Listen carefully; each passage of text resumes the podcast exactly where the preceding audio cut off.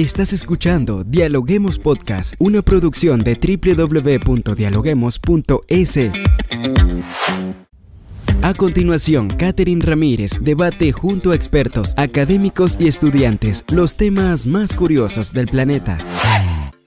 Hola, ¿qué tal amigos? Bienvenidos a Dialoguemos Podcast. Saludamos a todas las personas que nos sintonizan a través de www.dialoguemos.es en el Ecuador y en el mundo. Soy Catherine Ramírez y estoy lista para dialogar con los académicos de las universidades más importantes del país. Hoy en nuestra cabina nos acompaña María Eugenia Troya, médico ocupacional de la Universidad Andina Simón Bolívar. Diversos estudios señalan que el ejercicio es la base para mantener los órganos en buen estado, en especial el cerebro, porque se ha demostrado la relación entre la práctica del ejercicio y las adaptaciones cerebrales que se producen. Hoy nos acompaña María Eugenia. ¿Qué tal María Eugenia? Bienvenida a Dialoguemos Podcast. ¿Cómo está? Muy buenas, eh, eh, buenas tardes. Le agradezco mi carita por la invitación y sobre todo para topar este tema muy, muy importante poco conocido por, por, las personas, pero si supiéramos cuán importante es hacer ejercicio, cómo beneficia nuestro cerebro, yo creo que lo tomaríamos mucho más en cuenta. Claro que sí, mi querida doctora María Eugenia. Y pues bueno, vamos a empezar este podcast de esta manera súper animada, conociendo un poquito. ¿Cómo ayuda el ejercicio al cerebro, doctora? ¿Es verdad que hay algún beneficio? ¿Y qué tipos de ejercicios lo benefician? Bueno, la, neurobiología es una ciencia de la biología, es una parte de la biología que se ha encargado de estudiar este tipo de reacciones que tiene el ejercicio con el cerebro y muchos otros factores. Pero lo que se ha visto últimamente y se ha postulado eh, en el último año también es de que existen dos tipos de, beneficios al realizar ejercicio. un, digamos así, un efecto inmediato y un efecto a largo plazo. El efecto inmediato en el cerebro es que obviamente va a estimular o va a producirse unos neurotransmisores que son la, liberación de dopamina, de serotonina y de norepinefrina. Estas sustancias, eh, especialmente la dopamina, ayuda a que tengamos la sensación de satisfacción. Es igual, eh, esta sustancia se libere al igual que cuando uno eh, se come un rico, una rica torta, un delicioso alimento cuando duermes y descansas apropiadamente, cuando tenemos relaciones sexuales, por ejemplo, inclusive las personas que eh, consumen drogas, también se libera este tipo de, de eh, esta sustancia llamada dopamina. Y la serotonina es la que nos ayuda a controlar las emociones. Entonces, inicialmente, si hacemos ejercicio, vamos a sentirnos animados, con energía, y obviamente el resto del día vamos a, afrontarlo muy positivo. Sin embargo, también eh, eh, a corto plazo lo que hace es, es, estimular el centro prefrontal de nuestra cabecita, en donde se encuentra el centro de la atención. Imagínense nosotros levantarnos temprano y hacer ejercicio el que más nos guste eh, en forma equilibrada para nuestro bienestar, bienestar y enseguida comenzar una actividad en donde necesito mantener mi atención. Es por eso que ustedes pueden conocer que en ciertas culturas a los niños desde antes de que ingresen a la escuela, ellos tienen un tiempo de ejercicio. ¿Para qué? Para justamente estimular a nuestro cerebro.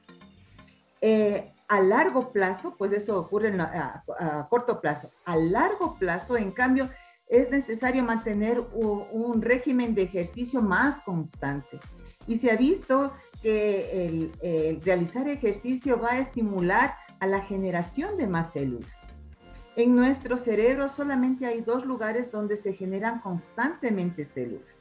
Y esas zonas son la zona olfatoria, que cada vez que nosotros olemos diferentes eh, sustancias, olores, van a generarse más células.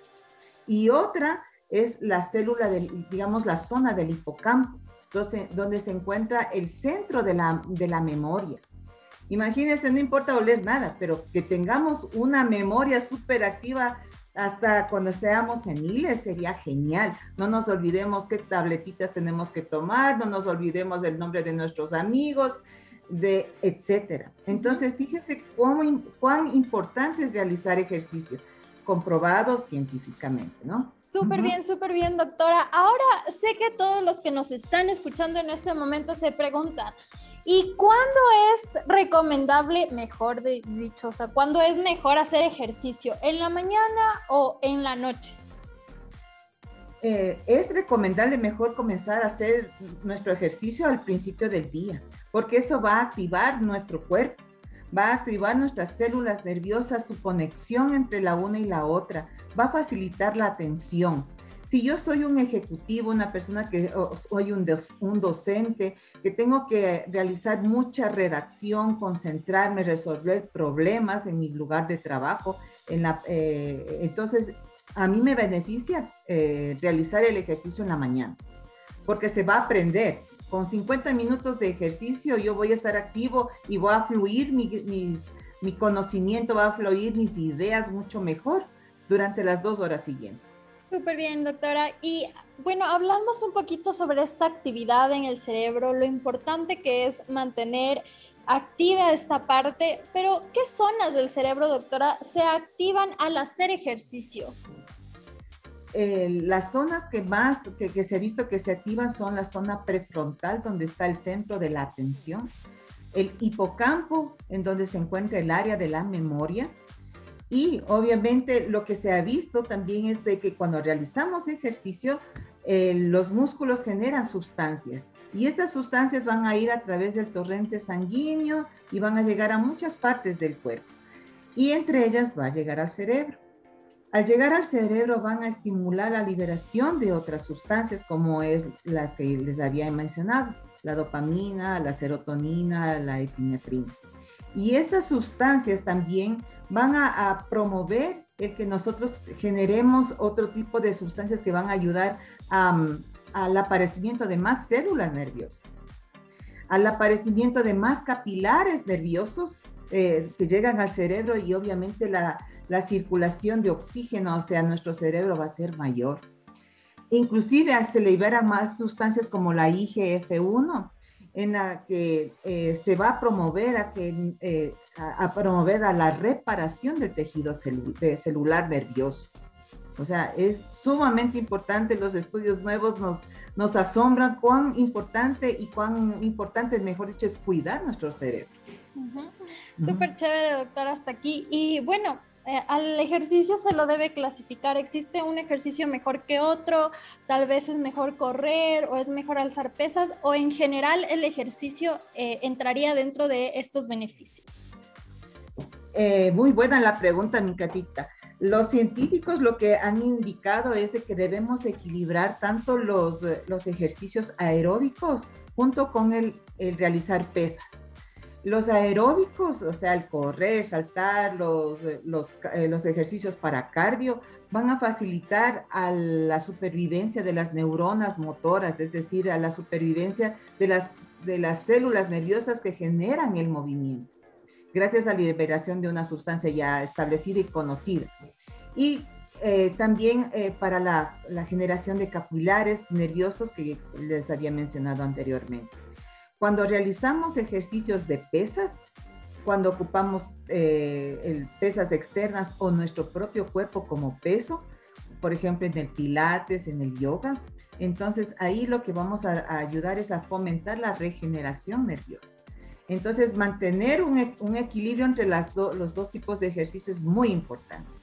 Pero primero se aconseja comenzar con el tipo aeróbico. Este ejercicio aeróbico tiene que tener ciertas características.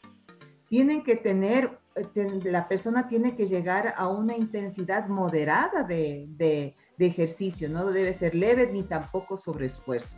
Una, una, una intensidad moderada. Tenemos que realizarlo por lo menos entre 3 a 5 veces por semana. Y si vamos a descansar, descansaremos máximo dos días para que no se nos pierda nuestra rutina. Inicialmente debemos comenzar con 20 minutos diarios y posteriormente ir incrementando un poco más la frecuencia y un poquito más la intensidad. Eh, podríamos eh, eh, intercalar un poco de trote y luego un poco de pesas, si es que necesitamos hacer repeticiones de, con pesas entre 10 a 15 repeticiones por vez. eso va a comenzar a, generar en nosotros una rutina. Y esa es la que va a favorecer a largo plazo con la memoria y cuidar nuestro hipocampo. Y ya para terminar con esta entrevista, ¿nos podría dar algunas recomendaciones para las personas que han dado positivo de la COVID-19 y que quieren volver a retomar esta parte física, actividad física, pero obviamente después de haber contraído la enfermedad, sabemos cuáles son algunos síntomas post-COVID que se han dado. Eh, ¿qué, deberían eh, tomar en cuenta estas personas? ¿Cómo deberían ellos iniciar nuevamente con la actividad física? Es muy importante esta pregunta porque eh, sí tenemos muchos pacientes que quedan con un déficit en cuanto a su capacidad respiratoria, ¿no? Entonces hay que tener, caminan un poco y se fatigan. Entonces se debe comenzar de a poco. Saber si es que su médico dice sí, su saturación es correcta, vamos a ver cómo están sus pulmones, o tenemos que igualmente ya una vez que nos dicen estamos en, en alta, entonces podemos retomar comenzando por 15 minutos diarios con una caminata ligera, ¿no? Hasta sentir que nuestro cuerpo puede comenzar a, esforzarse un poco más. Las caminatas ligeras deben ser máximo de 15 minutos, este, no sobreexcederse y luego ir aumentando paulatinamente.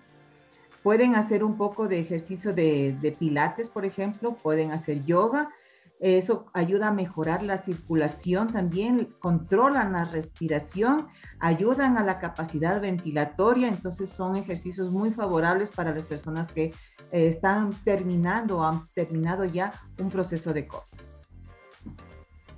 Gracias, doctora. Ahí estaban las recomendaciones de la doctora María Eugenia Troya sobre la importancia del ejercicio físico para nuestro cerebro. Gracias, doctora, por acompañarnos una vez más en este espacio de Dialoguemos. Un gusto. Muchas gracias, Dialoguemos, por haberme invitado esta vez. A ustedes, amigos, gracias por seguir en esta sintonía. No olviden escucharnos a través de nuestras redes sociales, Facebook, Twitter, Instagram, como arroba dialoguemosinfo y visitar nuestra página web www.dialoguemos.es. Esto fue Dialoguemos Podcast. Escucha todos los programas de Dialoguemos Podcast en www.dialoguemos.es. Suscríbete para no perderte ningún episodio. Estamos en Spotify. Sigue escuchando Dialoguemos Podcast, el nexo entre la academia y la comunidad.